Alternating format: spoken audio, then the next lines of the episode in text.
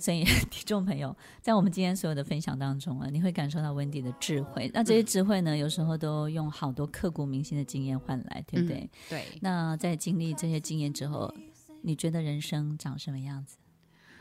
嗯、我现在对于讲人生其实有点比较大的、比较大的题目对啊。那我反观我自己，从我呃来到台湾的第一天到现在第二十一年的年头，第二十一年了，对，所以就是呃一路走来，当然身边很多的贵人朋友帮嗯忙，我对于看看待自己跟看待台湾已经有不同，完全不同的嗯，看法。对，刚来台湾的时候，觉得啊，台湾怎么台湾那么小，而且城乡差距还这么大，让我百思不得其解。啊，台湾人的热，台湾人的热情，我刚来的时候有吓到我。那不习惯，嗯，对，然后再来就是像台湾啊、一些民俗的丧事、丧事啊对、红那对嗯个喜事啊，都是不太适应的。对，就是分不出来，我分不清楚。那现在呢？我现现在大概瞥眼一看，大家就知道我了。告诉你，我根本不知道你不是台湾人，你知道吗 ？OK，我完全分辨啊不出来，而且我甚至以为你是道道地地的新主 人，在过去，我刚来，我来台湾的时候，我那个时候就觉得，因为我就发现能够感受到当时，呃，台湾有些人对于大陆人的那个是啊，一始。开始，对哦对对嗯那我那个时候就想说，好，我一定要很努力的融入这个社会，我要让我的小孩不觉得他的妈妈跟别人的妈妈是不一样的。我觉得在那边是一段人生，在台湾又是另外一段人生，对，对不对？我我在在在大陆的那一段人生是啊、不知道天高地厚，嗯吃米不知米价的人，嗯嗯嗯我就快乐的活着，我只是一个快乐的人对，我不知道世界上还有坏人这件事情。嗯那来到台湾之后，是真正出社会，当然就经历了一些事，好像是个道场一样，对不对？对，好来到多的考题，对，来到嗯台湾之后，突然觉得说啊，原来人是这样，嗯，原来这件事情是这样看对法，对。啊原来这个东西要这样子解释。但是我们发现，温迪依旧遇到美好的人、美好的事情。，对，他在他身边真的好多，他每天都很美丽，你知道。 谢谢。我刚刚会问说，你觉得人生长什么样子？其实我真的想问的时候，你对他还有热情吗？有有热情有， ？OK，我觉得我不嗯，就是说不能够因为经历一些事情，当然我、嗯我经历的事情确实呃，真的就是很大的事情，人生对瞬间归零。非常嗯大的事情。那、嗯在年近半百的时候，嗯，所有的事情瞬间归零的时候，那种也许如果我对人生是没有充满希望或者看没有办法往前走的话，可能在那个时候我就颓废下去了。其实我们很多听众朋友在，特别是在中年的时候，也会遇到这些状况。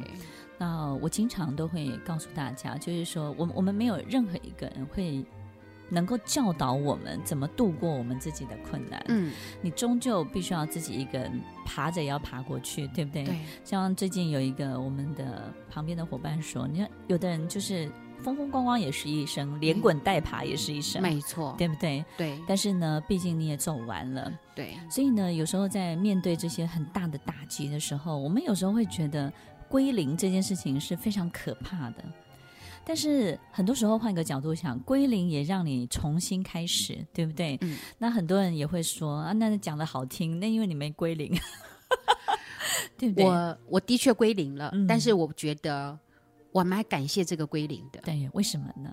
这个归零让我看到了很多不一样的，呃，看到不一样的我自己，嗯然后也开启了我人生另外一扇很大的门。其实温迪讲的非常好哦，因为因为我们没有遇到一些事情，我们不知道某些自己的样子会出来，对对不对？我们对不知道说原来我们有这一面，对哦，或者是说自己在碰到这些事情的时候，原来我是长那个样子的，对对不我在那件事情之后，我突然觉得说，原来我也可以做这些事情。对？对对，然后原来我我是可以的，对，我比我想象的还巨大一点。，对，我嗯觉得啊、在以前我从来都不觉得说啊，我可以一个人把整个家扛起来。嗯，我总总是躲在，我会躲在后面对啊，反正有人处理这件事情。对，我总觉得我做不到。嗯啊可是当这件事情发生之后，我突然觉得我也可以，嗯，而且我做的还不错，而且没有什么好担心的，对不对？没有担心，呃，也不难，对。嗯，所以以归零不是一件坏事，对，我对反而倒觉得说，它就是一个你人生的一个转转折点。好，那我有一次去听演讲，我听到一句话，就说人生不是赢在起跑点，而是赢在转折点。对，在转折点的时候，你以什么样的姿态？对，你对要对嗯用什么样姿态、什么样心态去迎接这个转折点，对对，那就是这就是你迎向新的人生的一个不一样的面向。我相信温迪处理的非常好，所以听众朋友，其实我我们当然可以从温迪身上呃学到很多的智慧。可是我觉得我最佩服他的是，他他转身的时候啊，他都维持自己好漂亮的样子。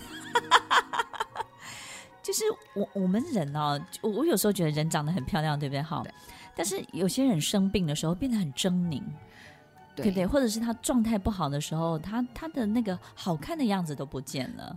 对，我们怎么样在一个很糟糕的状态还保持优雅的姿态呢？呃，我不喜欢，我本来就不喜欢很负面的东西。嗯我也很不喜欢不美的东西。嗯嗯好，那其实你转身的时候，丑丑的转身，身边的人也不会快乐。，嗯对对。那对如果你美美的转对身，对自己觉得得有 自信，旁边的人觉得哇，你好棒，对这一身好棒，其实嗯给自己打了一一是的针非是的常非常重量级对的强心剂。对。然后就让自己更有力量去转向新的一面。以前我我在美国工作的时候啊，工作一段时间之后，我就问我的老板说：“哎，你当初为什么要用我这样子？”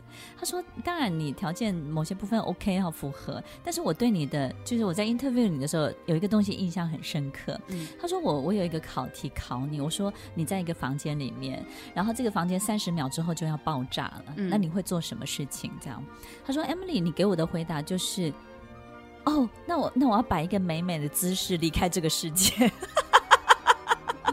因为我知道我什么都做不了，，对对，所以对我选择优雅没错。 ，OK，然后呢选择漂漂亮亮的，对，就是人生应该是说无时无刻都要嗯存着美，都要有美的存在。，对对那对，我们的我们才会有力量，对继续去面对所有的对挑战。对，然后我就问他说：“你不会觉得我是一个容易放弃的人吗？三十秒，我相信一定来应征的人，很多人会想出各种不同的方法，对不对？三十秒之后就要爆炸。他说：“Emily，你给我一个很重要的呃发现，我发现你的性格里面，你会在你没有办法去解决任何问题，以及没有办法呃让所有事情力挽狂澜的时候，你会嗯选择善待别人，嗯最后你会选择善待别人。”嗯然后这可能不是原谅，这就是一种善待的能力。嗯，我觉得这个不只是不仅是原谅，嗯善待自己其实就是善待我们周边的人。对对对对对。对那我觉得这是一个我很我我自己就很惊讶的一个观察。我我真的觉得说，在我身边的人，尤其是看到 Wendy，我刚在节目一开始的时候会发现是，跟听众朋友分享，为什么我在这个人身上可以看到自己的样子，就是我看到 Wendy 经历很多事情，嗯，他都善待身边的人呢、嗯他并没有对他们穷追猛打。然后再来就是，呃，不管是不是那个罪魁祸首，嗯，甚至是身边可能在对他他不是很友善的人，嗯他依依旧是非常 friendly。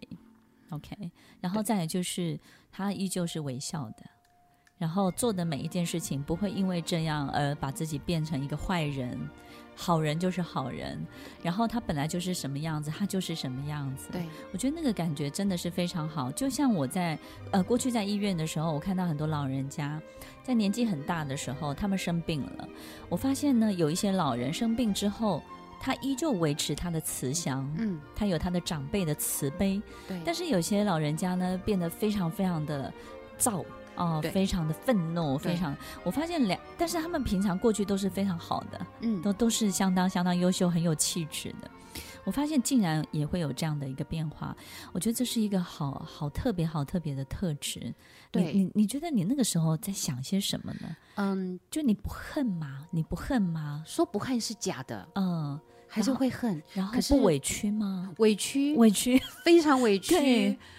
可是委屈、恨，其实说句很通俗的，就是大家都在讲的话，就是拿别人的错误来惩罚自己。是是是。那我惩罚了我自己，也惩罚了最爱我的人。 OK，那不怨老天爷吗？我怨，嗯我非常的怨。 OK 那我一直觉得老天爷为什么给我这么难的功课？嗯嗯嗯，那我我我就像我刚一开始讲的，所有的事情的结果，所有的结果都有一个原因。是嗯那我把事情，通常我也跟小孩常常分享，是说我们把事情分成两个区块，对一个是属于自己的，一个是属于别人的。嗯嗯，那我们最容易掌控的是自己的事对情，对，别人的事情我们无法掌控。不要混为一谈，对不对？哦对不要那帮斗在一起。，对，当这件事情发生的时候，他他对不起你，嗯，可是你要去想这件事情你做了什么。对，如果说我们从头到我们想想我们自己，嗯我我问心无愧，我按照规矩去做事情，是那他还是这个样子，那就是他的事情，